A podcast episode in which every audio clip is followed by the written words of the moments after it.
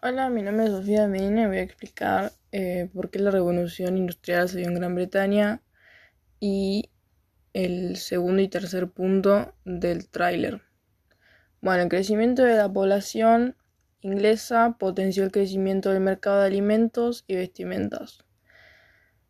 Eh, las transformaciones agrícolas para las, para las, transformaciones agrícolas se introdujo la máquina como nueva técnica de cultivo, se eliminó la técnica del campesino y se puso en práctica la rotación de cultivos. Para la existencia de recursos naturales, el algodón funcionó como materia prima fundamental, fuente a la necesidad de aumento. La manufactura llevó a los empresarios a incorporar tecnología, permitiendo fabricar hilados para telas.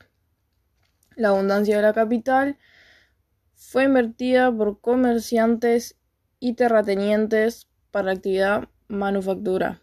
El gobierno apoyó el crecimiento y el Parlamento intervino y se llegaron nuevas condiciones en el desarrollo aplicando una ley donde se castigaba a la población rural que no trabajaba como era debido para su patrón. Para los cercamientos se expulsaba la fuerza de trabajo imprescindible para conformar relaciones de producción mientras se delimitaban las, las propiedades de forma física y legal. Luego, eh, ¿por qué el tráiler dice vivimos en un momento increíble y maravilloso, la era de los inventos? El tráiler se refiere a la revolución industrial que pasaba en ese momento en Londres.